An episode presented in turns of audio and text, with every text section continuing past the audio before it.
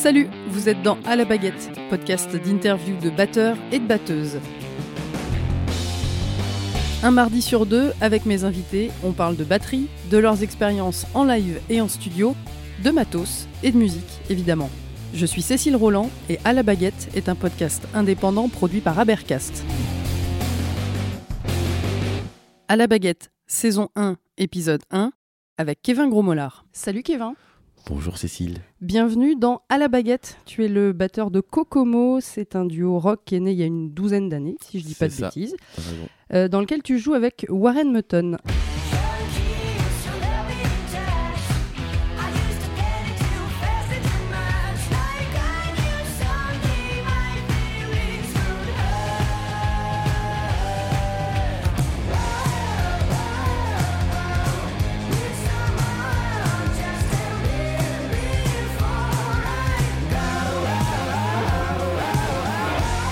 Vous avez sorti euh, trois albums. Le dernier en date, c'était Need Some More et c'était en mars 2022. Vous travaillez actuellement sur le quatrième. Vous en êtes à quel stade? Euh, pour l'album, on est rendu en pré-prod là. C'est pile poil, on est en plein dedans. Euh, on s'octroie le fait d'avoir deux fois 15 jours de stud, comme on n'a jamais eu. On est vraiment dans le, dans le mode pré-prod. On a perdu tout dans le camion, dans le bus. euh, On va en parler de cet épisode-là. En ouais. tournée, euh, c'était un peu chiant, donc on a tout perdu. euh, bref, disque dur, backup et tout machin. Donc on a tout refait entre temps. Ce qui est un mal pour un bien, comme ça on va pouvoir euh, travailler d'une autre manière. On va déjà enregistrer ensemble, prendre le temps de le faire aussi ensemble.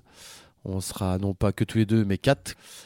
Euh, on sera avec Johan euh, Goulet et on sera avec Loris Marzotto. euh, Qui sont déjà dans le, le Kokomo, Kokomo crew, quoi. C'est ça, exactement. L'un au son en face, euh, parfois ils s'échangent les rôles, et puis Loris, c'est celui qui a mixé l'album Nimtsommo avec nous. Pour ceux qui connaîtraient pas trop, celles et ceux, euh, c'est quoi la phase pré-prod? Ça veut dire quoi en fait? Euh, il faut bien un début. Donc, on a l'avantage aujourd'hui, depuis quelques temps quand même, d'avoir un ordinateur chez soi.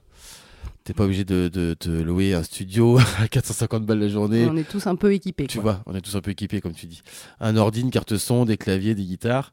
Donc, ça permet de mettre tout en Lego euh, dans ton ordinateur, de faire de la création, de- d'essayer des choses. C'est vrai qu'on est deux, donc euh, Warren lui ramène vraiment tout ce qui est. euh, Aujourd'hui, il ramène beaucoup de choses. Il ramène euh, guitare avec les, les pauvres batteries qui sont parfois chouettes, avec des faux batteurs dans des ordinateurs. Des jolies maquettes. sans citer de ça, sans citer de logiciel, mais il y a beaucoup de logiciels qui font beaucoup de choses maintenant hyper intéressantes. Et donc ça permet de faire une espèce de squelette euh, hyper intéressant. Après, moi je repasse, pour parler de Kokomo, je repasse la tambouille, euh, un peu de d'arrangement, un peu de tiens, ce serait bien de faire ci à ce moment-là, pourquoi pas changer ce pont-là en un autre, Euh, pourquoi commencer par un couplet, pourquoi pas commencer par un refrain. Ma petite tambouille, plus mon jouage de batterie, plus... plus ma façon de voir les choses. Après, ça repasse dans les mains de Warren ou pas. Et, et c'est pour ça qu'on est avec Loris et Johan aussi pour aller un peu plus loin dans la création, dans, le, dans les parties pris. Euh, on sera plus à quatre oreilles, comme je dis, on sera à 8 et, euh, et c'est hyper intéressant pour nous, euh, pour Warren comme pour moi. Ça permet de trancher là où euh, c'est pas facile à deux. Là où on ferait des compromis entre le choix de Warren et le mien aujourd'hui, ça permet de faire des, ouais, des de trancher comme tu dis, de prendre des partis pris. Et ils ont une, euh, ils sont musiciens aussi, ils ont, ils sont mixeurs. Nous, c'est pas forcément notre rôle, même si on apprend des choses et on sait certaines choses, mais parfois d'avoir du recul sur sa propre zik ou sur son propre son de caisse claire ou quoi.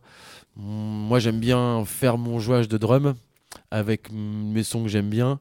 Mais si Loris, qui est batteur aussi, qui est super batteur, qui me dit ce morceau-là, je pense qu'on va faire ci, on va, on va mettre la rail de 24, on va faire un truc comme ça. Bon, ok. Je le suis, j'écoute, on teste. J'ai hyper confiance en lui. Et, euh, et ça, c'est hyper important de bosser avec des gens de confiance, de toute façon. Toi, t'es du style, euh, effectivement, euh, écouter ce qu'on va te dire. T'es pas forcément très directif dans tes choix. Non, on me demandera pas de jouer le tabouret un peu bas, mais je jouerai toujours avec le tabouret un peu haut.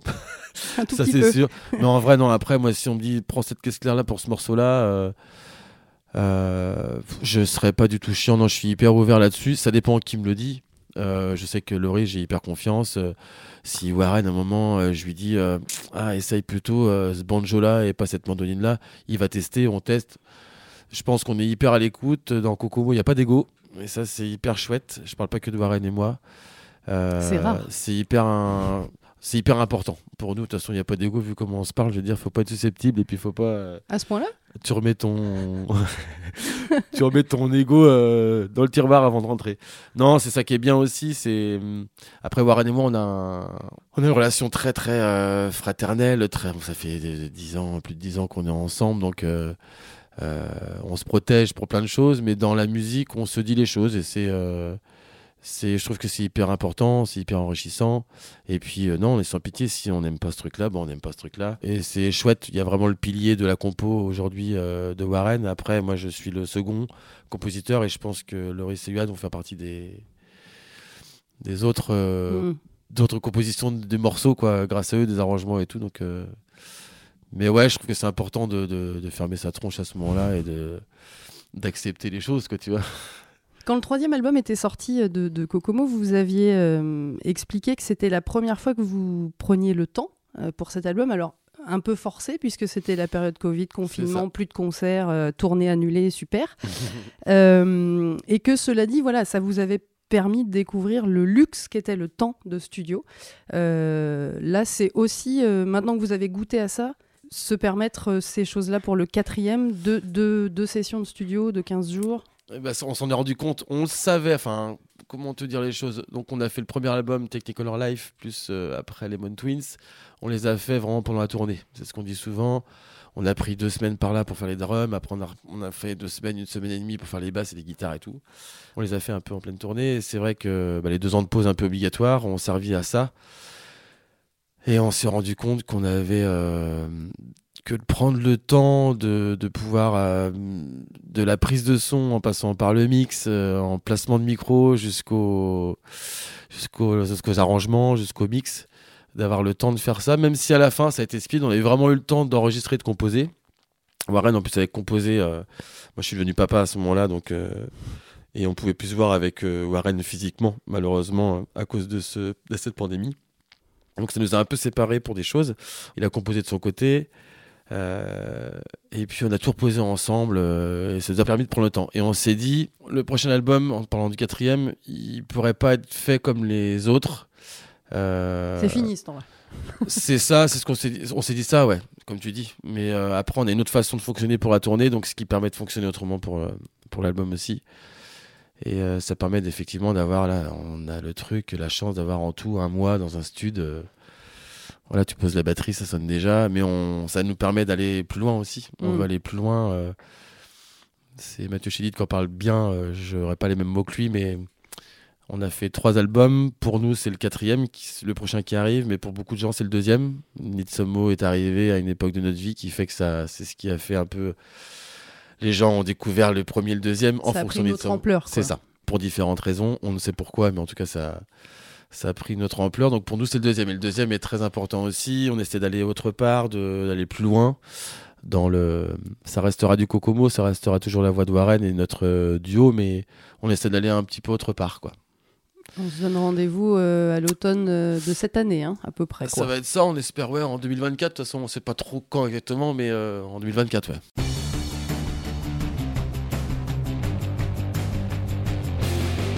Comment tu te définis, toi, en tant que batteur? C'est quoi ton style, euh, ta, ta patte, ta particularité? Moi, je suis un, je suis un arnaqueur. Euh, non, je suis. Euh, moi, j'aime beaucoup l'instrument de la batterie. J'ai aimé la batterie depuis le, depuis, depuis le début. J'avais un père musicien, etc., qui était, qui était guitariste, mais il y a une batterie à la maison, donc je jouais la batterie. Enfin, ça m'a vachement attiré dès le départ. Ça aide un peu, ouais. Ouais, et puis j'aimais bien le pas le rôle du batteur, mais j'aimais bien être euh, le moteur du groupe, quoi.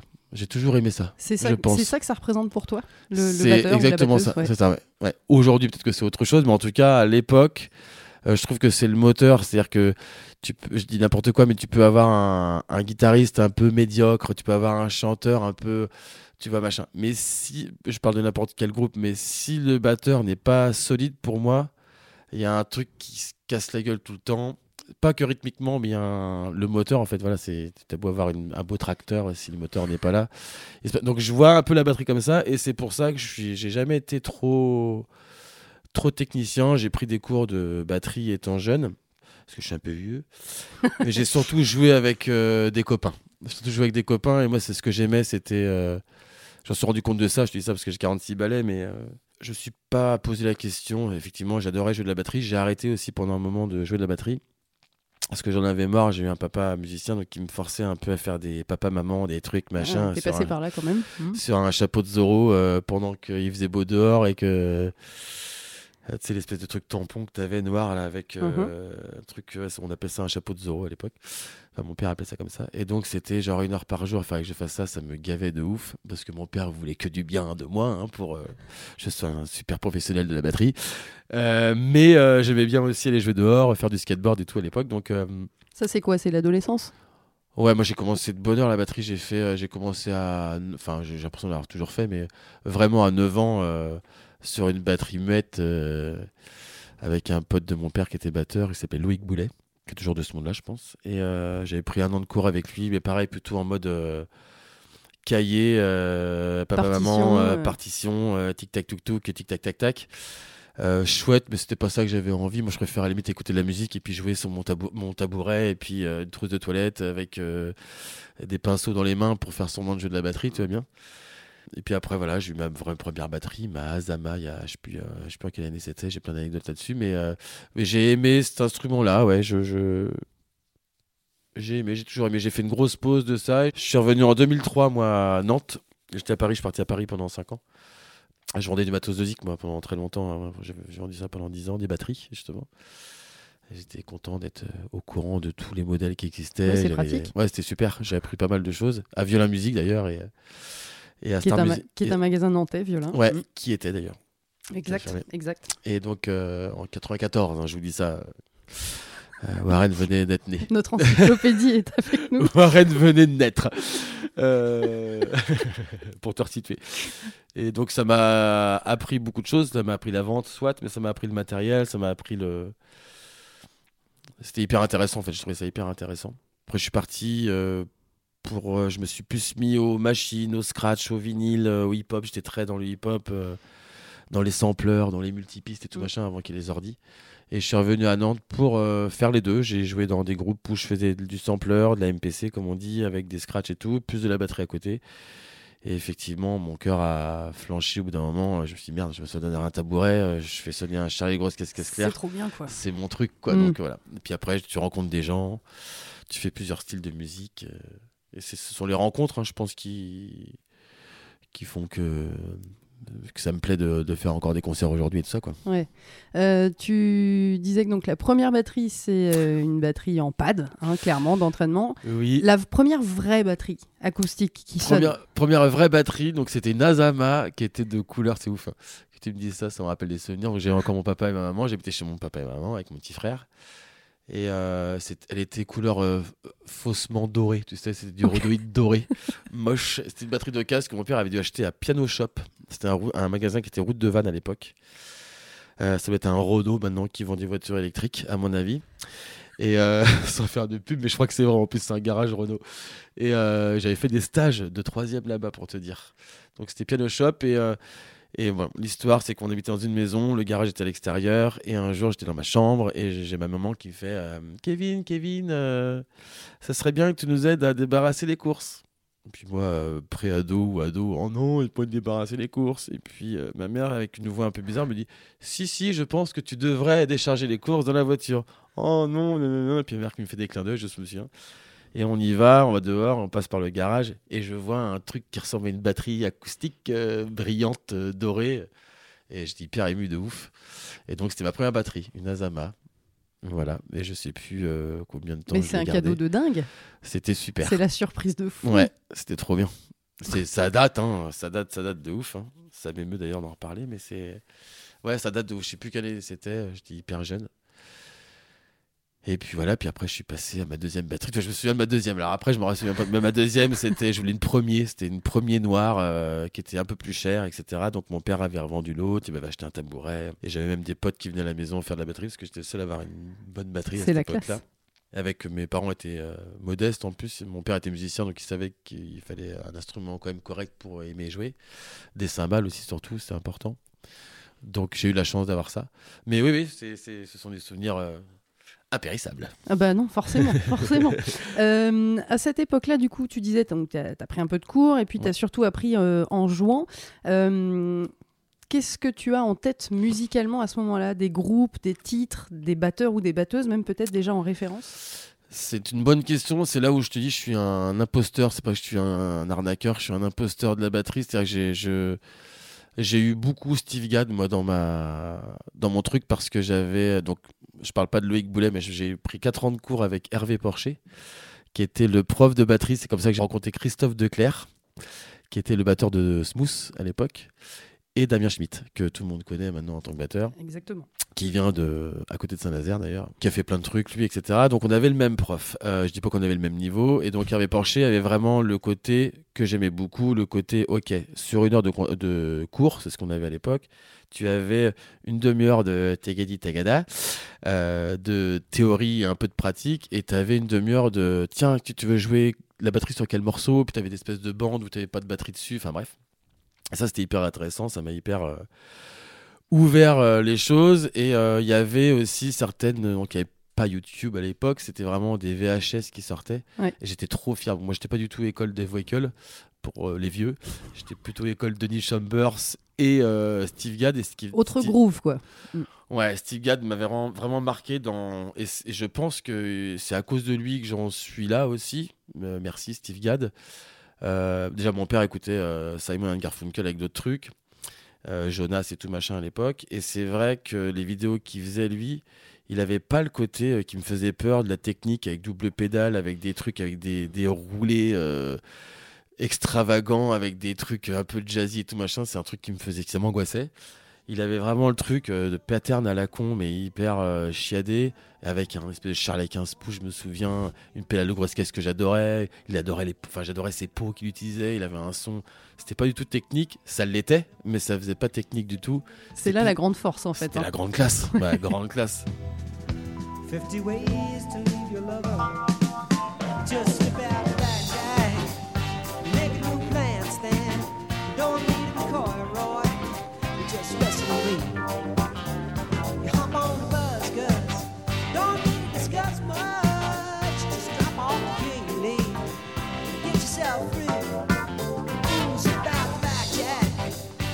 Steve Gadd pour moi c'était ma ref. Après en vrai j'ai jamais eu de. C'est là où je regrette pas parce que parfois tu sais quand tu grandis, tu vois un Damien Schmidt par exemple. Moi j'avais 11 euh, ans, il a... enfin j'avais 14 ans, il en avait 11 ans. Le mec et je joue même pas encore comme lui euh, quand il joue à 14 ans, tu vois. Donc à une époque tu te dis oh merde, merde putain je suis vraiment nul. Enfin t'as un truc qui fait que bah je. Puis il y a une époque où tu, une période où tu dis bah écoute moi je joue pas comme ça. C'est pas grave. C'est pas grave.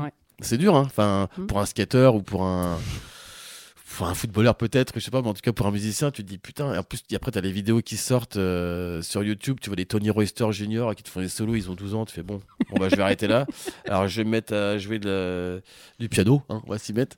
Mais en fait, en vrai, ce qui est intéressant, euh, enfin pour moi, c'était vraiment déjà mes parents m'ont encouragé à faire de la zig. J'ai pas, j'ai connu des gens qui en font, qui en vivent encore aujourd'hui, et grand respect, qui sans critiquer, hein, mais qui avait des papas euh, mécaniciens et une maman banquière qui n'étaient pas du tout dans la ZIC, qui étaient en vivo aujourd'hui et qui ont insisté le truc. Qui n'ont pas eu le même soutien, quoi. Non, c'est ça. C'est vrai que si mes parents n'avaient pas soutenu mon truc, peut-être que je ferais d'autres choses aujourd'hui. Mais bon, je suis né un peu dedans, donc je me suis pas posé de questions forcément. Mais ouais, euh, non, pour, pour, revenir à ce que tu disais, euh, ouais, pas batteur de rêve. Steve Gadd a été vraiment un. J'ai ruiné, j'ai rincé la VHS, je me souviens de, de ce mec-là, que je respecte à fond. Et puis après, j'ai surtout joué avec des gens et j'ai surtout euh, kiffé jouer avec un certain bassiste, qui fait jouer euh, ce style de musique-là. J'ai fait de la soul, j'ai fait de, la funk, j'ai fait du calypso, j'ai fait du, jazz, free jazz, mais euh, en mode avec mon jouage. J'ai fait du hip-hop électro, j'ai fait. plein de trucs différents quoi. Aujourd'hui, Kokomo, c'est évidemment du rock bien costaud, euh, grosses influences blues, mais toi, mhm. t'es finalement pas un batteur de rock, quoi. Enfin, c'est pas de là que tu viens vraiment. Non, tu as complètement raison. Je sais pas d'où je viens, mais en tout cas, je sais. L'avantage de la batterie, c'est que comme t'es pas forcément leader de groupe, en tout cas, à part s'appeler John Bonham ou, euh, mm. ou Billy Cobham justement, ou plein d'autres trucs, ou Christian Vander, mais Euh, j'étais surtout un accompagnateur, justement, un moteur de groupe. On m'appelait pour jouer dans un groupe. Euh, parfois, le groupe existait déjà depuis deux ans. J'arrivais, bah, c'était moi à la batterie. Ça sonnait différemment, et heureusement. Et c'est ce que j'ai eu beaucoup en retour, et c'est ce que moi j'adorais faire.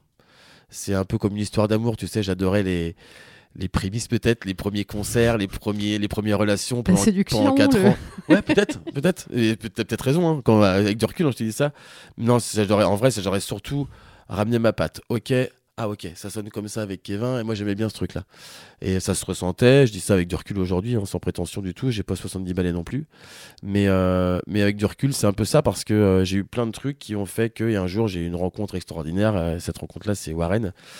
Euh, qui, était, qui est beaucoup plus jeune que moi. Moi, j'étais dans une période un peu à 35 balais où j'ai bon, j'en ai marre de faire plein de concerts, faire toujours un peu les mêmes rades, faire toujours un peu ramener toi, ton cachet à la maison. Enfin, c'était une espèce de routine qui était cool, c'était un métier cool et j'en vivais cool. Mais... mais... pas hyper confortable non plus, quoi.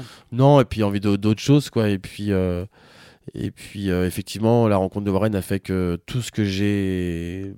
Tous les groupes dans lesquels j'ai joué, tout ce que j'ai appris, tout ce qui était devenu moi. Euh, je le rencontre avec un petit branleur de 18 ballets qui, qui m'a plu musicalement. Euh, on a le côté fratrie euh, tous les deux aussi, comme je disais tout à l'heure. Enfin, puis avec un petit niveau aussi déjà. Ouais, ça, moi je fais pas, j'ai pas trop fait gaffe à ça, mais euh, effectivement, enfin, il s'est passé un truc dès que tu joues. Enfin, c'est même surtout le jouage, c'est même pas technique ou quoi qu'est-ce, mais tu joues avec un mec, tu poses ta grosse caisse, ta caisse claire, il fait un riff, tu oh putain, bah, c'est, qu'est-ce qui se passe? Alors que parfois tu répètes pendant un an ou deux ans avec quelqu'un, il y a toujours pas ce truc-là qui se mm. connecte. Donc il y a une connexion qui était folle. Et euh, bref, on a fait les transmusicales comme beaucoup de gens connaissent pour Kokomo, mais euh, et ça a démarré un truc. Euh, et moi, ça m'a relancé dans, un, dans une envie de faire des cafés-concerts, d'en faire mille s'il faut, parce que je jouais avec quelqu'un qui. Puis on était en duo aussi, c'est peut-être ça qui m'a aussi branché, c'est que j'ai beaucoup le trio, moi j'aime beaucoup le power trio, c'était vraiment le truc qui me. Le côté basse batterie guitare, c'est un truc que j'ai toujours eu dans les groupes, j'ai fait ça avec Roman Electric Band aussi, parfois on joue à 5, parfois on joue à 3, et je trouve qu'il y a un truc qui se passe. Bref, donc il s'est passé un truc là-dedans. Et ça m'a redonné un peu la motivation à 35 ans de, de ouais, ok, ma life c'est ça. Coup de boost, quoi. Je, je, joue ce que j'ai envie, Warren aussi, et on fait un truc. Lui, il vient du blues, euh, blues Delta Blues. J'ai écouté du rock, j'ai écouté du blues, mais je venais plus du hip-hop électro, moi, à mm. fond. Donc c'est pour ça, pour répondre à ta question, j'ai pas de batteur fétiche. Par contre, j'ai écouté plein de zik différentes j'ai plus le côté un peu euh, groovage du rocker quoi. Enfin le rocker groovage je sais pas comment on dit. Il y a beaucoup de j'ai beaucoup de retours de batteurs euh, euh, très rock qui me disent ça ils me disent putain ça groove dans le rock. Donc moi j'aime pas trop le mot groove mais c'est ça me parle. Mais il y a du groove dans le rock c'est pas forcément évident. Ok. Bah, ça me fait plaisir en tant qu'à faire. Ça fait plaisir bien sûr. Il faut prendre de toute façon. il faut prendre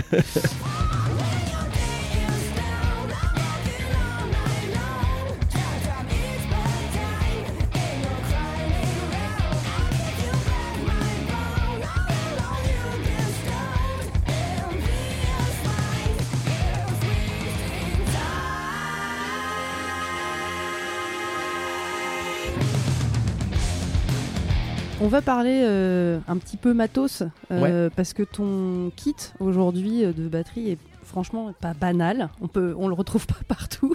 Décris-nous ça un petit peu. Explique-nous sur quoi tu joues. Alors aujourd'hui, moi j'ai eu la chance, si pareil, d'avoir Alex de Michno, qui est un, grand magasin nantais.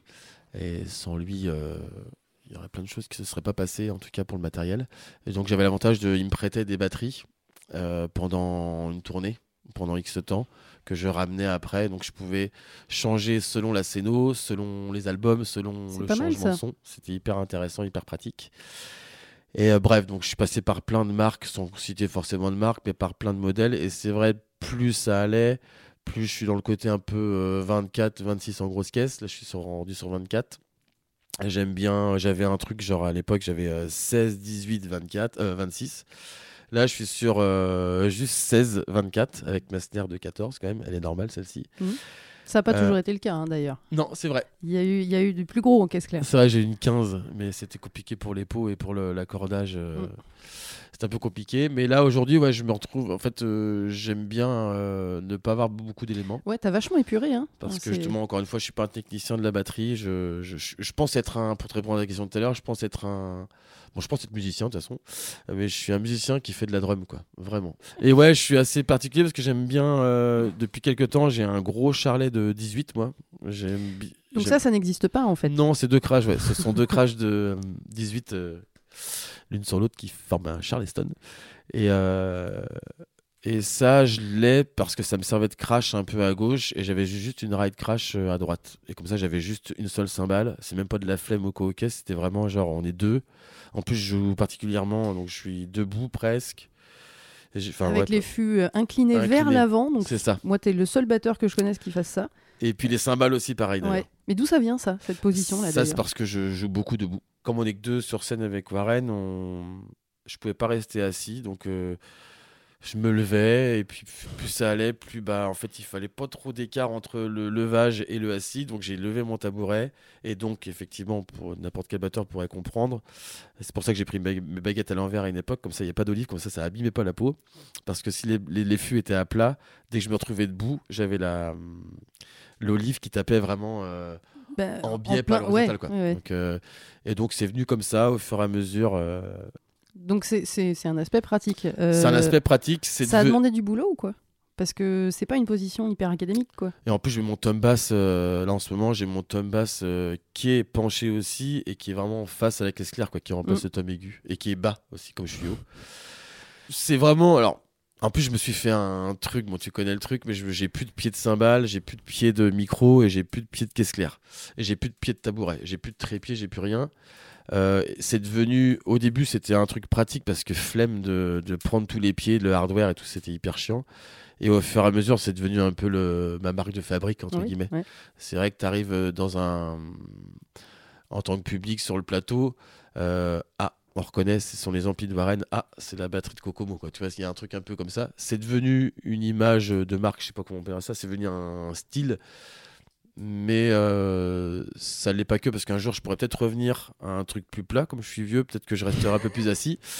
Ou au contraire, peut-être faire un kit debout et un kit assis. Euh, et j'aime bien avoir un truc complètement différent. Mais j'ai toujours ça, j'ai ça dans les sapes, j'ai ça dans. J'ai ça dans la vie, quoi. J'aime bien. Tu vois, là, on a une table à manger chez moi, par exemple. J'ai mis euh, 1000 ans avant d'en avoir une parce que d'avoir un salon avec une table à manger, pour moi, c'était. euh, Mais bon, j'ai un enfant maintenant, donc, Bah tu oui, vois, bah et oui, j'invite des gens chez moi. Bah oui, c'est un peu plus conventionnel quoi, ça. on va dire. Ouais, Mais ouais. c'est vrai que dans la ZIC, euh, euh, voilà, j'ai jamais voulu avoir forcément toujours. j'ai voulu pas me- forcément me démarquer parce que je trouve ça un peu naze. Mais comme on est deux et qu'on court un peu partout, j'avais besoin d'être debout. Et effectivement, j'ai adapté ma, ma batterie en fonction de ça. Et c'est resté euh, comme ça. Et puis c'est vrai que c'est. Mais scéniquement en plus ça voilà, ça Ouais. dégage un truc quoi. Tu es endorsé par plusieurs marques. Oui, j'ai la chance. Euh, tu es avec Zildjian pour les cymbales, euh, avec Kix, je crois, pour les baguettes. Ouais, Aussi. pour les baguettes. Je suis passé de, je suis passé sur Sabian. J'ai changé aussi de batterie. J'étais chez Asba et euh, depuis peu de temps, je suis chez Pearl et Sabian, Qui sont la même boîte, qui sont chez Algam. Ça veut dire quoi concrètement euh, pour un musicien d'être endorsé comme ça? Eh ben, Ça écoute, se traduit comment? c'est marrant que tu dis ça parce que c'est toujours un truc dont, que ça soit, en- moi j'adorais le skateboard, je faisais beaucoup de skateboard. hein. Et euh, quand j'étais petit, pareil, je regardais des, des vidéos et je voyais les mecs qui avaient 4-5 planches chez eux qui recevaient Ouais. et tout machin. J'en vois encore des.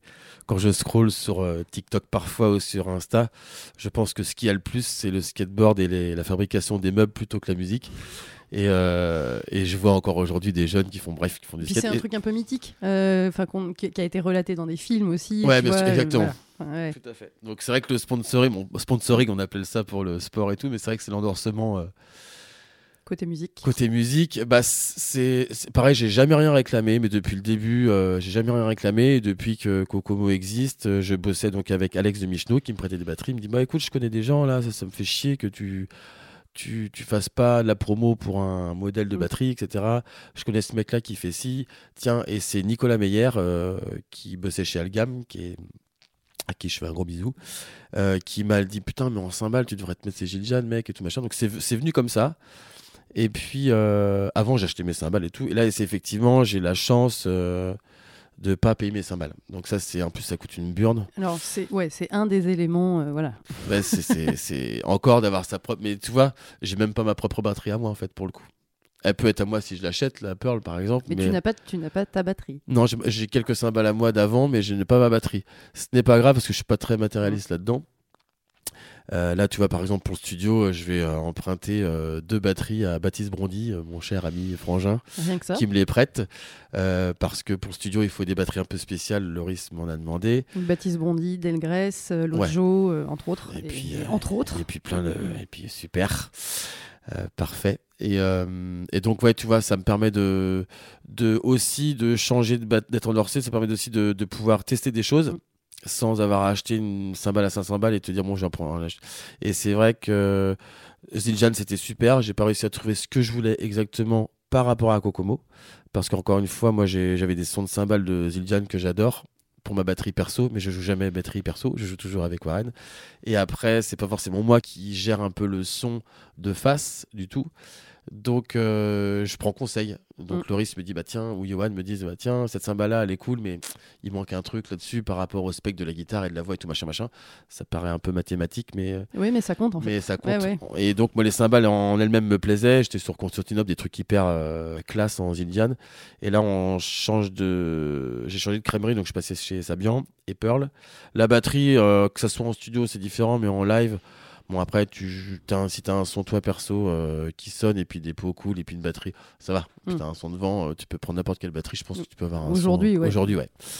Et donc, cymbale, pour moi, c'est vrai que c'est ce qui fait un peu ta patte aussi de son. Et là, j'ai trouvé, on a trouvé le spec qu'il fallait, qui me plaise aussi. Donc euh, voilà, j'ai changé un peu de crèmerie. J'ai eu l'avantage aussi d'avoir Kix. Donc ça, c'est pas à 100% parce que ça reste du consommable. Mais ça me permet aussi de. Parce que les, ba- les baguettes, c'est cher aussi aujourd'hui. Les baguettes, c'est cher. Kix, c'est une marque française. Oui, tout à fait. Ouais. Super rencontre de Delphine aussi, pareil, c'est elle qui est venue vers moi un jour, qui bosse avec plusieurs batteurs maintenant. euh, le batteur de Relsan, le batteur de Massisteria, d'autres, Merzine, je crois, un truc comme ça. Il y en a plein d'autres depuis.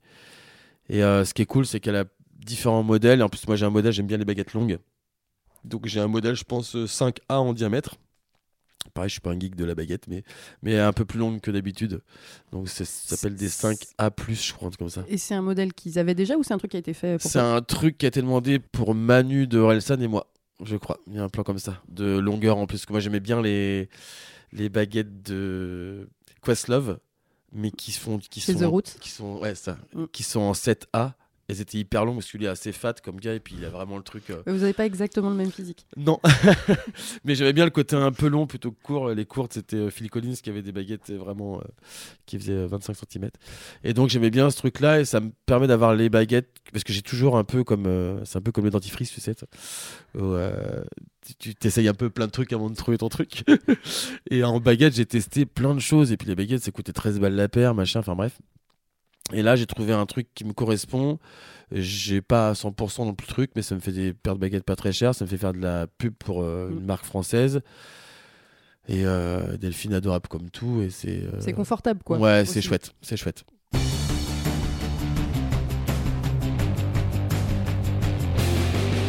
Comment tu travailles ta batterie? Comment tu travailles l'instrument, Kevin? Moi, je pense que je travaillais pas l'instrument en lui-même, mais euh, j'écoute beaucoup de zik. Euh, je tape beaucoup sur mes genoux. Donc, je, je joue pas mon instrument, effectivement, mais ça fait très longtemps. Moi, je, je, je, je répète et je joue de la batterie en concert, quoi. Euh, et ça me manque pas quand j'en joue pas. Voilà. Mais je joue tout le temps, hein, dans ma tête, hein, ça c'est sûr. En fait, c'est ça. c'est ça. Et sur la table et. euh, C'est ça, ouais, je fais du piano beaucoup à la maison, euh, je tape tout le temps, je, dans ma tête, je, là en plus en ce moment, je suis en pré-prod et tout, donc je fais des rythmiques dans ma tête euh, que j'- après je colle dans mon ordi. Euh, mais ça fuse tout le temps. Après, je ne travaille pas, comme je suis pas un technicien proprement parlé, Et puis que t'en as, ça t'a un peu gavé euh, enfant aussi. Ouais, aussi. donc j'ai pas le truc de rester sur mon instrument. Après, tu mets une drum, euh, ça m'est arrivé, hein, tu mets une drum euh, là, de 9h du mat à 19h, je, je m'arrête pas. Je me trouve nul, mais, euh, mais je m'éclate. C'est fou d'entendre ça. je me trouve nul parce que bah, tu sais, c'est les sessions. Encore en live, bon, je me démerde. Je, encore une fois, je suis au, au service de la musique, donc je m'éclate, je joue, je me, je sers un peu comme de la percussion, comme. euh, je me mets debout, donc je tape juste sur la cymbale. Enfin, je m'éclate, j'arrive à trouver euh, plein de trucs dans ma batterie, plein d'instruments dans ma batterie en elle-même. Et, et, et en studio, je m'éclate aussi parce que c'est là où je me trouve nul. Tu dis putain, la vache, t'as envie de faire ci, t'as envie de faire ça, mais en fait, t'arrives pas. Au moins, c'est pas grave. Mais après, quand tu écoutes, tu fais ah, en fait, c'est cool. Mais euh, non, ça me suffit. Après, je, je, je- donc je travaille pas mon instrument. Voilà, tout pour en te dire ça. Je travaille pas mon instrument propre, proprement parlé. Mm. Par contre, j'écoute beaucoup de zik et je Tu fais du zik en fait. C'est Ouais. ça, ouais, je pense, ouais. Le clic, euh, c'est ton ami, c'est ton ennemi? C'est mon ami. Et j'aime bien quand. J'aime bien, j'aime bien être maître de mon ami. Euh, je trouve que c'est un super exercice. On s'en sert avec Warren pour, les... pour le live en séquence, parce qu'on a certaines séquences quand même pour libérer Warren du manche. Ouais. Donc on a quelques basses euh, séquencées. Euh, Donc t'es au clic sur certains morceaux en Ouais, live. pas sur tous les morceaux. Ouais. Et parfois il s'en va, parfois il revient. Et j'adore. J'adore dans Kokomo, je prends l'exemple de Kokomo, j'en avais dans d'autres groupes aussi, mais parce que ça permet à n'importe quel soir, n'importe quel concert, il, y a des morceaux qui sont écrits à 110. Si tu les joues à 112, il se passe pas la même chose ou euh, le contraire. Euh, dans l'impro, c'est pas grave, mais c'est vrai que des morceaux qui sont écrits dans un tempo, il suffit que tu sois de fatigué ou de mauvaise humeur ou euh, bon, ce qui n'arrive jamais. Bien sûr. Mais, euh, bien sûr. Euh, et jamais fatigué. Mais selon ton humeur, selon. Ouais, tu, tu ressens le tempo Ouais, différemment. ça. et- ouais, ouais. et ça peut être très déstabilisant. Donc, et j'aime bien ça et j'aime bien dompter le. Moi, sur scène, je l'ai pas trop fort le clic. Et je, je préfère le chercher. Vraiment, je, je l'ai pas. Il y a des batteurs qui ont vraiment le clic et le kick. Moi, j'ai vraiment le clic dans le fond de la zik. Comme ça, il me sert un peu de. J'ai l'impression d'avoir un mec, tu sais, euh, qui a 5 Qui a, qui a une cloche derrière. euh. C'est ça. C'est un peu plus ça. Je le ressens plus comme ça. Et euh, j'aime bien dompter le clic, moi. Donc euh, c'est c'est chouette. J'ai entendu des groupes, j'ai vu des concerts, euh, enfin plutôt vu des concerts où tu sens que le batteur a le clic et ça, ça m- ça m'embête. Je Ah oui, préfère. donc je toi en plus il faut qu'on l'entende, qu'on se rende même pas compte quoi. Bah c'est ça. Moi, je suis un peu. euh, Bah après, euh, moi c'est pas moi qui dirais ça, mais c'est. J'ai fait pas mal de studios et euh, tu sais, dans les studios, tu as les logiciels de musique et tu vois le, le grid, tu Mm. vois du truc. Et j'ai souvent entendu dans mon casque que j'étais un gros bâtard. Parce que je suis vraiment dessus. Il y a des batteurs qui. Qui sont un peu avant, qui sont un peu après. Ouais, qui ouais. arrivent. Et ça s'entend pas, hein. Mais tu vois, ça s'entend pas euh, en studio au coquet. Ils jouent, ça s'entend pas, c'est hyper chouette. Et je suis là, moi, je suis incapable de faire ça. Mais bravo, quoi. Parce qu'ils arrivent un peu à, à revenir et tout, machin, ça s'entend pas. Moi, je suis un peu trop, peut-être parfois, euh, pas robot, parce que j'espère, j'espère pas. Mais là-dessus, ouais, j'ai une facilité avec le clic qui est cool. Avec Kokomo, vous avez euh, marqué les esprits, alors avec vos propres titres euh, évidemment, mais aussi avec des reprises. Euh, Il y a eu Personal Jesus de Dépêche Mode, Ouais. bien sûr. Euh, Last Night DJ Saved My Life, ça c'était In Deep à l'origine. Ouais. Comment tu travailles des reprises? Bah déjà, on essaie de prendre un autre tempo que le tempo d'origine. Euh, pour Personal Jesus, je me souviens de cette zik là, c'était euh, au tout début de Kokomo, donc on faisait des bars comme je te disais, et euh, parfois on avait une demi-heure de set figé et il fallait jouer 1h30. Vois-tu? Facile donc un morceau de 7 minutes, on va le faire en 15 minutes ce soir. Et en fait, au tout début, je me souviens, on faisait une heure de set tous les deux, mais il faisait une petite demi-heure tout seul, Warren, avant, avec du Jeff Buckley, des machins. Et il avait fait ce morceau-là, Personal Jesus, euh, bang, bang, bang, avec un espèce de gros riff de gratte tout Mm. Puis un peu du pied et tout.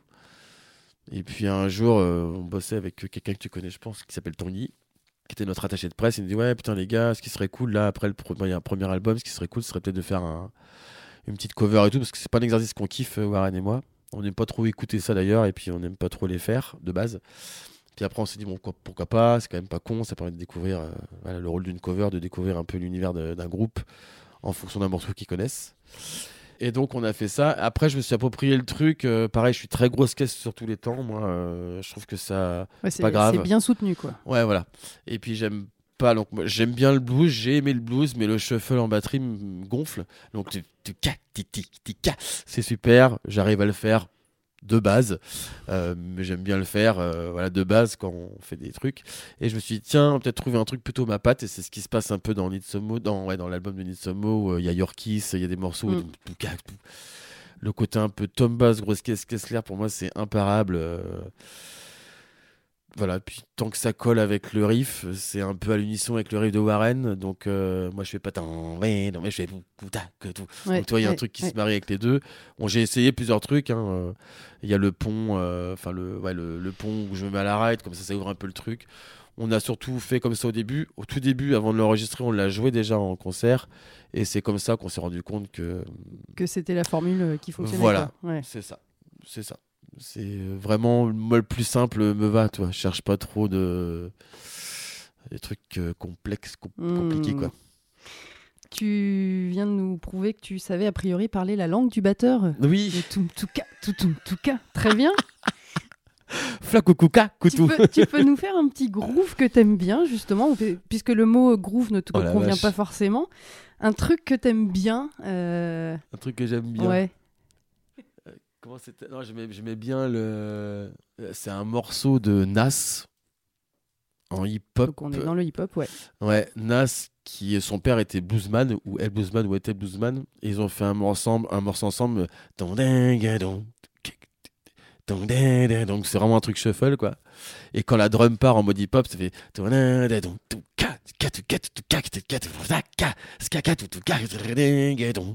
Toi, tu imagines le truc. Et en fait, quand tu écoutes le truc, je l'ai en vinyle là, ça défonce. Qu'au début, vraiment, quand la gratte commence, ton Tu t'attends à un truc bien lourd.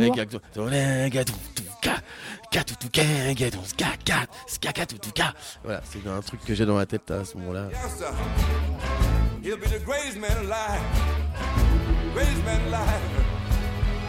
Yeah, great, turn it up. The greatest, greatest man The blues came from gospel, gospel from blues. Slaves were harmonizing them ahs and oohs. Old school, new school, no school rules.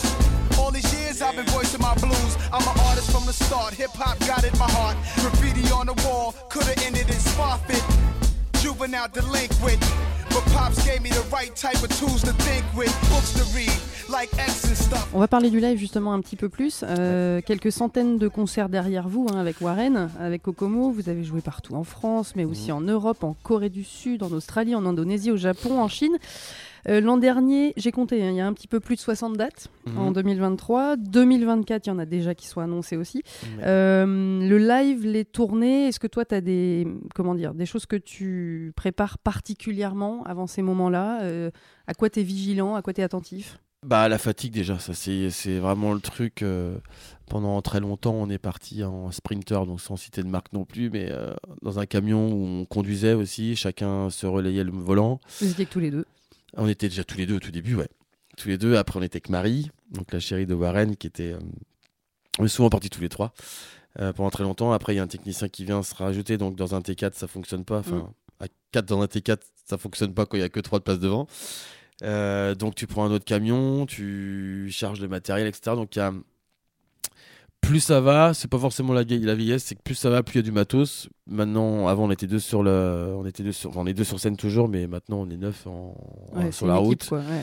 Donc c'est une équipe, euh, là on déchargeait le matos, on rechargeait, on rentrait parfois, donc euh, tu te couches à 4h du mat parce que sans faire la fête ou quoi au caisse, mais tu finis à 1h30, le temps de te coucher, c'est comme quand tu rentres du taf à 19h30, tu vas pas te coucher à 20h30 quoi. Là. Donc c'est exactement pareil mais en, carrément en décalage. Euh, donc il y a la fatigue, faut faire attention à la fatigue par rapport à tes questions. Et là on a vécu une tournée extraordinaire, c'est qu'on est parti, la tournée d'automne, on est parti en tourbus. Donc là, tu peux faire dodo dans le bus, donc tu peux faire ton concert, passer ta journée qui est fatigante, te reposer même entre euh, les balances et le Mm. concert. Euh, et puis euh, finir ton concert, ok, euh, tu rentres pas à l'hôtel pour repartir à 7h du mat le lendemain et sans conduire, tu as un chauffeur qui est là, tu roules la nuit, tu dors, donc c'est pas du tout la même fatigue. Mais c'est ça, moi je fais un peu de gainage et tout ça, perso. Un peu de sport. donc, J'aime bien. Ouais, sport, je sais pas si c'est ça, mais en tout cas, euh, vu que je perds 4 kilos euh, de sueur et de poids à chaque concert, Warren aussi, je pense, mais lui, on n'a pas trop à perdre. Mais, euh, Oui, on est- puis vous, vous en, enfin voilà, vous êtes connu pour ça aussi. Ouais. Vous êtes un groupe qui lâche tout sur scène, quoi.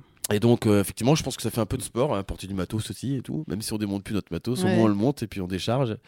Mais ouais, je pense qu'il faut faire gaffe à ça, faire gaffe aussi à la fête. euh. Puis en- quand tu joues vraiment 4 soirs par semaine, voire 5, et euh, je parle pas des M qui font 150 euh, zéniths euh, en 6 mois, mais là c'est une autre école, mais euh, on fait quand même gaffe. Mm. On est hyper, euh, hyper sérieux. euh. Euh, en plus, là, c'était une tournée où on accueillait des premières parties, donc il fallait être aussi euh, exemplaire, entre guillemets. Donc, euh, non, puis on a une bonne équipe quand même pour ça. Donc, Mm. Mais ouais, se préserver quand même, c'est la fatigue surtout, qui peut euh, attaquer les nerfs déjà, comme tout le monde le sait. Et puis, euh, et puis deux sur scène, t'as pas le droit de te tromper, quoi. Il y en a pas un, je peux pas me cacher derrière ma batterie, Warren ne veut pas se cacher derrière son micro derrière, ouais, c'est compliqué. donc voilà, tant qu'il y a de l'énergie euh, et du respect, on est. puis tu vois, les gens viennent. les... c'est la première fois que les gens viennent pour. Ils payent une place pour venir te voir. Quoi. Donc Ça de- fout le frisson, ça. Ouais, c'est ce qui nous a foutu le plus. Enfin, moi, c'est ce qui me faisait le plus stresser plutôt que je vais devant. Enfin, je peux jouer devant 50 000 personnes. Bon, s'il y a ma mère, j'ai peur, mais s'il n'y a pas ma mère, ça va. Normal. Et euh, mais par contre, jouer devant ouais, 200 personnes qui viennent te voir, enfin 500 ou 600 personnes qui viennent te voir, qui ont payé leur place, qui parfois font une heure et demie de route, voire plus, tu te dis putain, merde, c'est taré quoi. Mm. Donc, euh, puis bon, ça, c'est une tournée qui s'est très bien passée. On, est, on a fait plus qu'il fallait, donc euh, c'était enfin, plus qu'était prévu. Donc, euh, on est content. Mais ouais, je pense que c'est ça, c'est vraiment se préserver et puis surtout euh, de respecter chacun aussi. Tu parlais de- de- d'avoir accueilli des premières parties effectivement euh, Mm. sur, sur votre tournée. Moi, j'ai eu l'occasion de vous voir avec Zao de Sagazan en première partie. Et vous avez aussi joué les premières parties euh, pour un groupe qui s'appelle Royal Republic, Oui. notamment. Euh, vous avez joué aussi avec M. Euh, Ouais. C'est pas des petites premières parties, là. euh, c'est costaud, euh, de chez costaud. Je pense à M parce que euh, Ouais. je voyais récemment que bah, sur cette tournée-là, c'était Maxime Garout à la batterie, c'était Gaylan Dorsey à la basse. Euh, c'est juste. Madame Gaylan Dorsey, quoi. Comment on vit ce genre d'expérience? Ouais, c'était assez fou. Je vais revenir sur ce que tu disais par rapport à Royal Republic. Euh, parce que donc on. Royal Republic, ça a vraiment été euh, pas un tournant de notre life, je dirais pas ça comme ça, mais c'était une période de notre vie qui était. euh, C'était fou parce que ça arrivait à un moment de notre vie qui était très chouette. Euh, c'est la première fois qu'on partait en tourbus. On partait à 3 de Kokomo, de l'équipe de Kokomo, et on se retrouvait dans un tourbus et en tournée euh, européenne avec 13 personnes de Royal Republic qu'on connaissait pas, des Suédois. Euh, En plus des Suédois. tu te rends compte? En plus, merde. Avec qu'il y a deux Allemands dedans, en plus, merde. Donc, euh, non, mais en fait, il s'est passé un truc dès, dès, dès la première date où tu joues ensemble. On s'était rencontrés sur une mission, enfin, sur Taratata. Et on avait fait les Kravitz d'ailleurs ensemble. Bref, on a fait première date à Lille, je me souviens, et on est parti ensemble en tourbus. Pour nous, c'était notre première. Moi, j'avais 45 balais euh, et j'étais ému comme un enfant, quoi. Euh, on s'est retrouvés tous les trois, donc tout le monde parle en anglais. Nous aussi, on parle anglais, mais tu sais, la première fois, tu, première soirée, tu vas pas non plus te- t'incruster euh, et faire coucou, c'est nous. Donc, on reste un petit peu tranquille parce que c'était pas notre bus de base. Et puis, euh, et là, tu pars, effectivement, tu bon, il se passe un truc. Donc, effectivement, il s'est passé un truc, on a découvert plein de choses, la vie en tourbus, la vie de tournée un peu routinière, sans péjorativité, mais où, ok, il y a des horaires tous les jours, ok, c'est tous les jours, ah, c'est toujours comme ça, ok. Et il y avait 22 dates en 24 jours, quoi. Donc, euh, sport, nous étions en- quand même en première partie, on jouait quand même 40-45 minutes tous les soirs C'est long pour un. avant. Ouais, c'est ce qui est cool. Ouais. Ça permet de développer ton truc. Et après, en plus, nous, on retournait jouer les Kravitz avec eux en fin de concert, en fin de show de Royal Rep. Donc, on avait, nous, une journée avec Warren qui était très. un peu plus soutenue, sans faire de Mm. comparaison, mais que Royal Rep, parce que Royal Rep, ils avaient quand même de 13h à 17h euh, quartier libre. Ouais. Nous, on devait monter le matos, faire les balances et tout. Parfois, c'était un peu chaotique pour des trucs, selon les pays, etc. et le matos. Mais ça, ça nous a vraiment appris, euh, ok, ok, voilà ce qu'est une, une tournée en tourbus euh, à notre échelle, un peu plus que notre échelle, parce qu'ils ont un- une espèce de fanbase allemande et hollandaise. Ils ont rempli des salles, ce qui nous a aidé aussi pour en remplir d'autres cette année. On, grâce à nous, on a rempli des salles françaises aussi avec Royal Rep, qui n'était pas trop connu en, en France. Et effectivement, donc là, c'est pas la même chose, mais on est reparti sur 5-6 dates avec euh, M. Donc on n'est pas parti en tournée avec lui en Non. tourbus. Mais nous étions donc à 4 en camion, pas en tourbus, en camion, et on allait rejoindre euh, dans certaines villes. Donc je crois qu'il y a Aix-en-Provence, il y avait Lille, il y avait euh, Montélimar ou Montbéliard, je sais plus. Enfin bref. C'est pas pareil. Ouais, c'est On ça. vous c'est pas vrai. embrasse. hein. Bref. mais tu dis ça, mais tu rigoles parce qu'on était, je sais plus, je crois qu'on était à, à Montélimar, on va dire Ouais. était ça. Et c'est M qui a dit trois fois dans, son, dans le public Bonsoir Montbéliard. Alors que c'était toi. Donc, Ça arrive au pour meilleur, C'est donc. resté, exactement. D'accord. ok. Ça, ça m'étonne pas vu les tournées de tourbus, tu sais plus Eh ouais. où t'es rendu. T'es paumé en fait. Mm. c'est- Mais mine de rien, on s'en est rendu compte sans s'appeler euh, Johnny Hallyday, quoi, tu vois, mais Ouais. ou Anna Kamura, mais euh, on se... il fallait se concentrer, se dire ah ce soir on est où, comment elle s'appelle cette salle, c'était vraiment ça. C'est important parce que sinon tellement la journée speed. euh, Bah oui. Et M c'est autre chose. Après M c'est nous on jouait 25 minutes euh, dans Mhm. des arénas, donc c'est même pas des SMAC ou des petites salles de des petites jauges, des grosses salles devant 7 9 000 personnes. Voilà, qui viennent voir M, Euh, on n'a jamais eu un accueil de merde. Ok. Donc Par en rapport au plus, public. sympa quoi. Ouais, et pourtant on fait pas de la zik, tu vois. Je sais pas si tu connais le, le morceau de Chalman. on,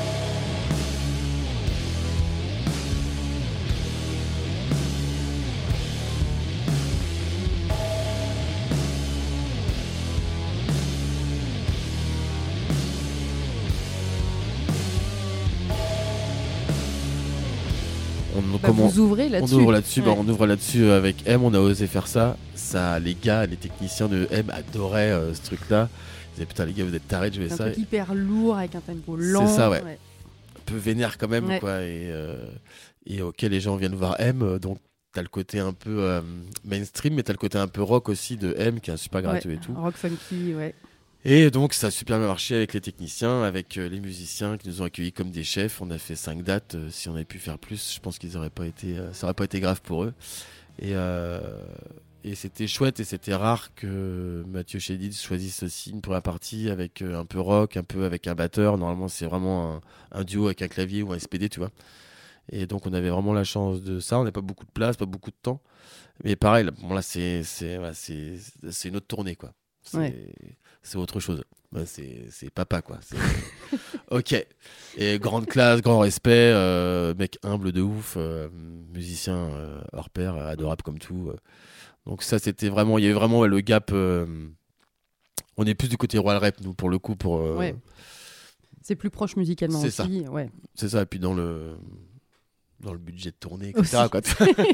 c'est ok. Mais on était content de vivre ça quand même. Ouais. Et puis de, de jouer devant ouais, 7000, 7 8000 personnes, 9000 personnes qui, qui viennent pour M, mais qui entendent euh, 25 minutes de Kokomo et on a eu plein de bons retours. Quoi. Il y a quand même cette. euh, on va parler d'anecdote parce que finalement ça s'est bien terminé, mais euh, vous partez en tourbus et euh, votre tourbus prend feu quand même. Euh, plus de peur que de mal. Oui. Grâce au chauffeur, tout le monde va bien, sauf ça. que euh, matériel parti en fumée. Pas Euh, tout, mais une bonne partie. une ouais. bonne partie. Tu disais tout à l'heure que voilà, il y avait des enregistrements qui étaient faits, etc. Ouais. Tout ça est parti. Euh, c'est quoi l'état d'esprit après ça? Comment on repart? Euh, Parce que c'est c'est que matériel, ok, mais c'est un coup un coup dans la gueule aussi, quoi. Ouais, il y a le côté un peu. Bon, c'était euh, c'était en juillet. C'était vraiment un tourbus juste pour 5 dates. Mm. C'était fin d'été, ouais, fin, de juillet. On avait prévu de faire une pause au mois d'août. Et effectivement, on récupère le bus le Lapagouza pour revenir après le dimanche. On n'est même pas, resté 4-5 heures dedans, que comme tu l'as dit, bref, il s'est passé ce qui s'est passé. On a tous, euh, bah, encore une fois, on est déjà soudés, donc ça ressoude encore une équipe. Quand tu te retrouves un peu à 6 heures du mat euh, sur l'autoroute en caleçon t-shirt, euh, sans téléphone, et avec, Puis le, avec la grosse frayeur. le bus qui, la grosse frayeur, le bus qui crame devant toi, qui explose, tu peux rien faire et tu vois tout partir en fumée. Donc, euh, bon, l'avantage, c'est qu'il y a eu le, la remorque, le vent, le, le Mistral allait dans, dans un sens, donc ça a cramé le bus en, je dis 10 minutes, moi peut-être en 10 minutes, un quart d'heure. Mais euh, grâce au Mistral, ça a pas cramé le- la, la remorque où il y avait toute la, toutes les consoles, la batterie, euh, les amplis, tout ce qui est électronique, en fait, tout ce qui coûte une blinde. Mais euh, dans le dans le bus, il y avait quand même toutes nos affaires. On partait avec deux photographes, vidéastes, donc a- ça, ça coûte une blinde. Les guitares de Warren aussi. euh, Il y en a une qui a survécu, avec qui il a encore tourné, avec qui il tourne encore. euh, sa SG blanche, là, qui est devenue euh, marron, euh, bizarre, euh, qui sent le cramer, mais euh, Mm. elle sonne La toujours. survivante, quoi. La ouais. survivante, ouais. Et puis, euh, ouais, bah c'est le, le- Voilà, là, c'est passé. On en rigolait le, même jour, le jour même, mais on en pleurait aussi. C'est Mm. un cauchemar. Éveillé. Mais euh, effectivement, on a annulé. Donc, chacun a sa psychologie, chacun l'a vécu d'une manière. On est quand même soudés. On s'est revu le dimanche quand on est rentré, parce qu'on est rentré le soir même en tourbus. On nous a accompagnés. Bref, on voulait pas être séparés déjà. Donc, on est rentré en tourbus. Il fallait remonter à cheval perso, en tant que moi je, comme dirait l'autre, euh, perso, je serais bien reparti la semaine d'après pour ok, c'est parti, euh, nique sa mère, entre guillemets, pardon du terme, mais on y va, quoi qu'il arrive, on fait du rock, merde. euh, et tout le monde euh, n'était pas là-dedans, Mm. et en plus, au niveau des assurances, c'était un peu compliqué, donc on a dit, on arrête là, et puis on, Ouais. on repart en début septembre, quoi. Bah, on avait hâte de repartir déjà. on avait hâte de repartir, euh, une peur de remonter en tourbus pour certains et certaines.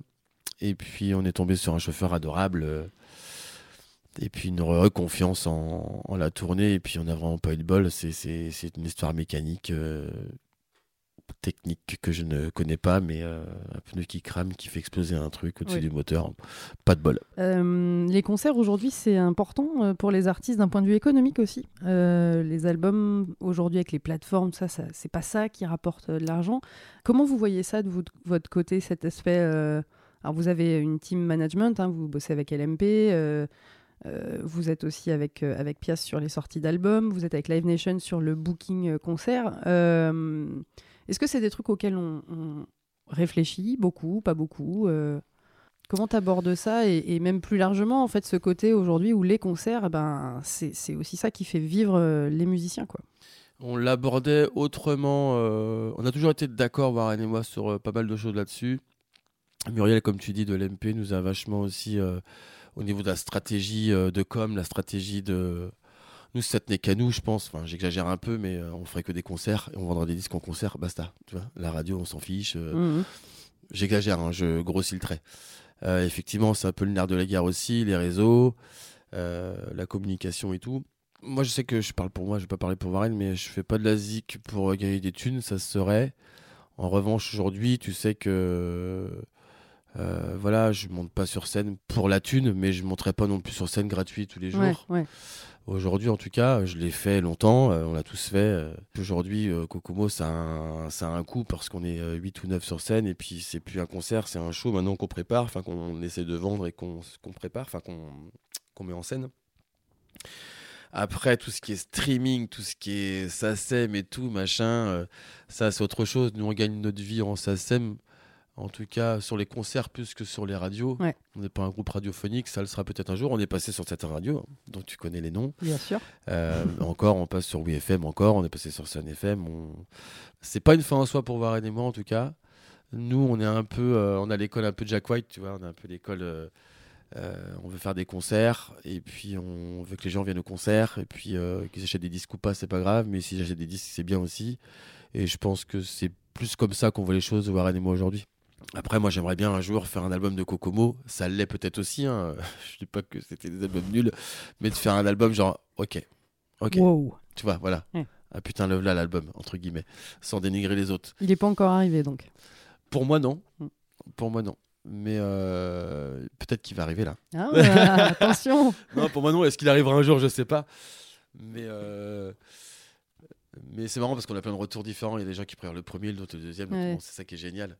Mais c'est vrai que par rapport à l'histoire de Kokomo, de et moi, j'aimerais bien voilà, que je dise, ah ok, c'est pas qu'un groupe de live, ok. Mais non, on pense pas trop à ça. On est vraiment. Euh, fait pas de la musique urbaine, donc peut-être qu'un jour le rock sera streamé euh, plus que l'urbain. Mais voilà, Il y a une c'est petite marge encore. Ouais, ouais, ça, Warren et moi, on n'est pas forcément là-dedans. Euh, quel conseil tu donnerais, toi, à euh, un musicien, une musicienne qui veut en faire son métier, Ouais. qui a envie de se professionnaliser, avec l'expérience, euh, puisque tu n'arrêtes pas d'en parler, euh, de tes 46 ballets Qu'est-ce que tu dirais? Quels tips tu pourrais donner Ouais. euh, bah déjà, vivre de la musique, c'est pas une fin en soi. Moi, je me suis jamais dit euh, que j'allais vivre de la musique. Peut-être de la chance. Ça pas. fait, mais ouais. Ça s'est fait, mais je me suis toujours dit, en plus, on a l'avantage en France d'avoir un statut intermittent. Ça, c'est euh, indéniable, on a vraiment, vraiment de la chance. Mais je me suis toujours dit, ok, j'ai mon statut. en- J'étais en 2003. J'ai mon statut intermittent, c'est chouette. Ce n'est pas un métier, c'est un statut, hein, toujours bien. Mm. Euh, je fais, je faisais du calypso à l'époque, tu vois, je faisais des tournées euh, avec Macadam Chrome, ça s'appelait. Je faisais la déambule en et on faisait euh, 50 ou 60 dates dans l'année. Donc, ok, j'ai mon statut en 6 mois, génial. Si un jour je dois acheter un cachet ou euh, deux ou trois caisses, bon, un c'est exagéré, mais si je, dois si je dois acheter 10 cachets, ou à l'époque on faisait des trucs comme ça, pour faire ton statut, j'arrête. Ok, c'est que j'ai pas mes cachets, je vais faire d'autres choses. Donc je me suis toujours dit, quoi qu'il arrive, c'est cool, je suis en statut d'intermittent, mais je peux faire d'autres choses à côté. Moi j'adore le bois, j'aurais pu faire de la vente, j'aurais pu faire d'autres choses. Et j'ai toujours, encore une fois, pour moi, ce que je disais tout à l'heure, ce sont les rencontres. Quoi. Il suffit que tu plaises à un groupe dans lequel tu joues, il y a un groupe qui te voit ou un clavier qui, qui est dans un groupe, qui ah putain, j'ai vu le batteur du Ouais, machin qui joue. ouais. Et ce sont que des rencontres que j'ai. Ma super rencontre, euh, ça a été aussi euh, Jean-Patrick Cosset dans Mix City, où j'ai joué avec eux pendant 10 ans et ça m'a appris beaucoup, beaucoup de choses dans la. Euh, Jean-Patrick m'a appris beaucoup de choses. J'ai joué avec je... Fred Chifolo, qui était un, enfin, qui est un super musicien. Bref, donc ça m'a. Moi, je pense que ce sont que les rencontres qui font que. Faut favoriser ça. Si on a envie, euh, faut ouais. Ouais, pour moi, c'est ça. C'est ça. C'est bon, déjà, c'est choisir ton instrument qui te plaît. Bon, ça, c'est autre chose. Après, C'est mieux, c'est mieux. j'ai des potes euh, qui ont fait de la gratte pendant 15 ans et puis au bout de 15 ans ils ont essayé la basse. Ils font, oh bah en fait je préfère la basse. Mhm. Euh, et puis bah, d'avoir des parents qui, si c'est des jeunes, euh, d'avoir des parents qui te soutiennent aussi. Ça c'est important. Et puis d'aller jusqu'au bout, même si tu fais euh, du tuba et que c'est pas du tout à la mode, mais que t'adores, faire- bah vas-y, va jusqu'au bout. Fais ton son de tuba. Exactement. Oui. Ouais. Donc c'est plus ça, ouais, c'est d'aller au bout de ce qu'on a envie de faire, quoi. bosser son instrument à fond tout seul ou pas, c'est pas grave, mais du moment que tu t'aimes ce que tu fais et que d'être fier de ce que tu fais, quoi. Et puis les rencontres. Puis avec qui tu joues. C'est ça? En gros, je pense que c'est ça, toi, tes ingrédients en tout cas. Euh, Qu'est-ce que tu nous recommandes à écouter, euh, Kevin? Qu'est-ce qu'il faut mettre dans nos oreilles absolument? En ce moment là, parce que pareil, moi je change, Par exemple, je mais change même, hyper euh, souvent.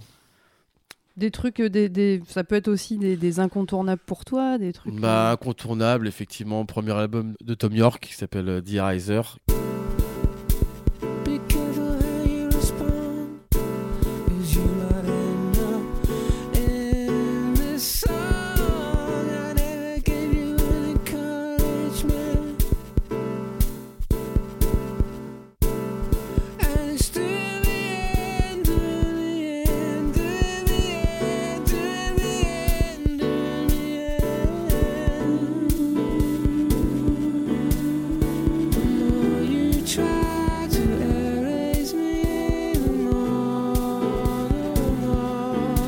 Jamais été jaloux d'un album ou envieux de quoi ou qu'est-ce, mais je pense que j'aurais trop aimé euh, composer faire, cet album. Ouais. Tout à fait, j'aurais trop aimé. Bah, moi, je viens de, je viens de plein de choses, mais moi, j'ai Björk dans ma vie qui est qui a été très très euh, importante dans ma vie et très puissante et encore aujourd'hui. Euh, Radiohead, ça c'est incontournable, que c'est bien parce que j'ai écouté beaucoup jeune. J'ai arrêté d'écouter pendant un bout de temps Et j'ai appris depuis un bout de temps maintenant, mais je suis revenu. Pareil, je trouve que c'est une histoire de de Zik. Ils ont pris des tournants. bah, Il y a euh, une oui. évolution folle chez Radiohead. C'est Ouais. ça qui est génial. Et moi, c'est ce que c'est marrant parce que Warren et moi, je pense qu'on a la même rêve là-dessus. Même si on écoute différentes musiques, mais on a vra- vraiment la même euh, référence là-dessus. C'est que c'est trop, c'est trop un exemple, quoi. C'est trop un exemple de- d'évolution, comme tu dis. Ça part d'un d'un trio rock, euh, quatuor rock, et puis ça où et puis en plus, je dis pas ça pour ça, mais Warren il a une voix qui peut aller là-dedans aussi. Enfin, Bah, il a les aigus pour, il a. Oui, oui. c'est ça. Et puis donc euh, ça, après, bon, en ce moment j'écoute euh, Zao de Sagazan, j'ai ruiné euh, cet album-là parce que je suis tombé fou amoureux de, de ce personnage, de cette voix, de, de la zik. C'était un petit peu... Je suis pas très musique française, moi. J'écoutais beaucoup France Gall avec ma maman, des Cabrel et tout ça, les bases un peu de français de mon époque, hein, entre guillemets, ou d'époque de mes parents, de nos parents. Euh, et puis voilà, elle est arrivée euh, dans ma vie euh, avec une zik qui est superbe. Oui, grosse production aussi. Ouais, c'est ça. Mm. Donc bref, donc en ce moment, moi j'ai écouté ça. J'ai arrêté un peu là parce que j'écoute que ça, donc c'est un peu compliqué. Mais moi, je suis très électro. Le matin, quand je me lève, je mets un peu d'électro. J'écoute des petites chansons pour enfants aujourd'hui. Bah oui. Mais c'est vrai qu'il y a des bases. Il y a des bases. hein, J'ai plein de trucs. Hein, Archive, Massive Attack. euh, Voilà, ça, ce sont un peu mes bases. Après, j'écoute plein d'autres trucs. Beaucoup de vinyle. hein. Oui, bah c'est. je- Du streaming ou un peu, un peu quand même ou... Stream, je suis obligé, mais tout ce que j'ai en stream, je les ai en vinyle. c'est ça. Pas tout ce que j'ai en vinyle, je les ai en stream. Mais euh, non, je, je suis pas un, un- un découvreur. Je pense, ouais, je, découvre pas forcément trop la musique. L'avantage dans un camion aussi avec les gars, c'est que chacun fait écouter ses nouveautés. Euh, tiens, j'ai écouté ça. Enfin, chacun, quand on conduisait, en tout cas, euh, Antoine mettait sa playlist. Ah, je découvrais des choses. Il m'a, il m'a fait redécouvrir Agar Agar, par exemple, que Mm. j'adorais et que j'adore aussi aujourd'hui. Plein de trucs, Asgir, enfin, plein de choses. Et. hum, Ouais, bah, je je suis, moi je suis un, un peu un vieux de la vieille là-dessus. C'est que dès que j'ai un truc que je kiffe, je le, je le saigne. J'écoute tout. Ouais. Et je, je, suis pas trop dans la nouveauté. Ça m'arrive, j'y arrive. Comme j'ai du TikTok aussi, j'ai de l'Instagram pour euh, pour Kokomo et tout. Ça me permet d'entendre des choses. Ah, je découvre des choses. Ok, ça me plaît, ça me plaît moins. Mais moi, j'ai la culture encore de d'écouter un album entier, quoi. Tu vois, Hmm. la phase A, la phase B. Oui, je vois bien. vois, je vois très très bien.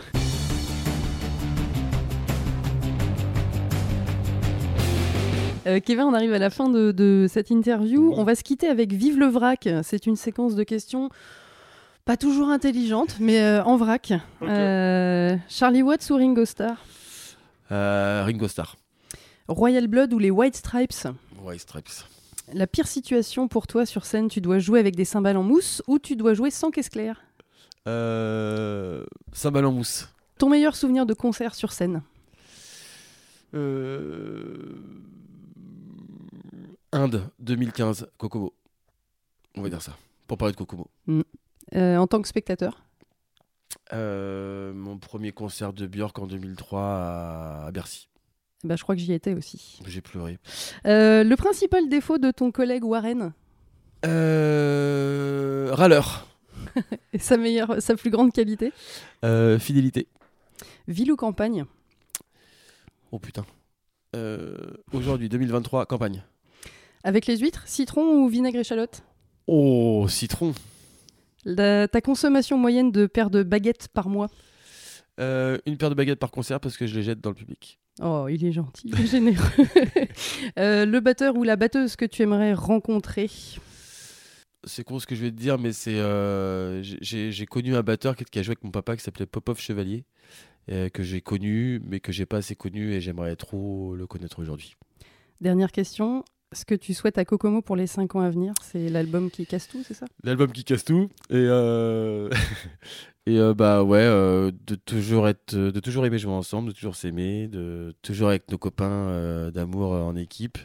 Et puis ouais, un, album quoi. J'aimerais bien que celui-là, il... tu sais ce que je disais à Warren l'autre jour et au gars, c'est bon qu'on fasse pas un amnésiaque non plus, mais tu vois, qu'il y a un espèce de tournant quand même. J'aimerais trop qu'on perde des gens ou pas, et au contraire, je pense qu'on n'en perdra pas, mais tu vois, c'est un peu le pas le kit ou double si tu veux, mais vraiment qu'on. Ok, ok, ouf, les gars ils sont partis là, ils sont partis loin. Et puis au pire, ça m'est arrivé aussi d'écouter un album, de dire oh putain, je suis hyper déçu. Et deux ans après, tu l'écoutes, tu fais mais putain, c'est un album. J'avais pas compris. Exactement, j'avais Mm. pas compris tout à fait.